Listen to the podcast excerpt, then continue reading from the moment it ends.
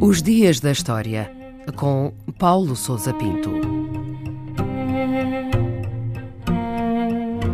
3 de maio de 1968, um dia que marcou informalmente aquilo a que se designa hoje o Maio de 68 em Paris. Foi nesse dia que ocorreram em Paris os incidentes que desencadearam um movimento de revolta que abalou a França durante mais de um mês e que ficou conhecido como o Maio de 68. Pelas 5 da tarde, uma força policial prendeu centenas de estudantes da Sorbonne que se manifestavam contra o encerramento do campus universitário de Nanterre. A população estudantil reagiu de imediato, juntando milhares de manifestantes que confrontaram a polícia em protesto. Pelas 8 da noite, foram erguidas as primeiras barricadas no Quartier Latin, o bairro universitário de Paris, que se transformou num campo de batalha. A revolta estudantil alastrou nos dias seguintes e rapidamente obteve a adesão dos sindicatos e das confederações laborais. No dia 13, uma greve geral paralisou o país e sucederam-se as manifestações de rua, os confrontos com a polícia e as ocupações de universidades e fábricas. No fim de maio, a França estava à beira de uma revolução. E quais foram as causas dessa revolução, dessa agitação social? Os eventos do maio de 68 foram o sinal mais evidente das rupturas causadas pelo processo de rápida transformação da Europa e do mundo ocidental que se seguiu à Segunda Guerra Mundial. A década de 1960 foi um período em que se agravaram os conflitos entre as aspirações da população jovem e o teor autoritário, conservador e paternalista das convenções sociais em vigor.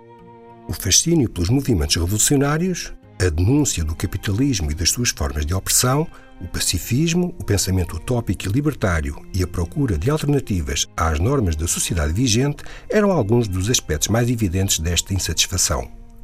O movimento de contestação estudantil era essencialmente libertário e anárquico, mas foi rapidamente seguido e partilhado por setores políticos e ideológicos diversos, entre anarquistas, sindicalistas e comunistas.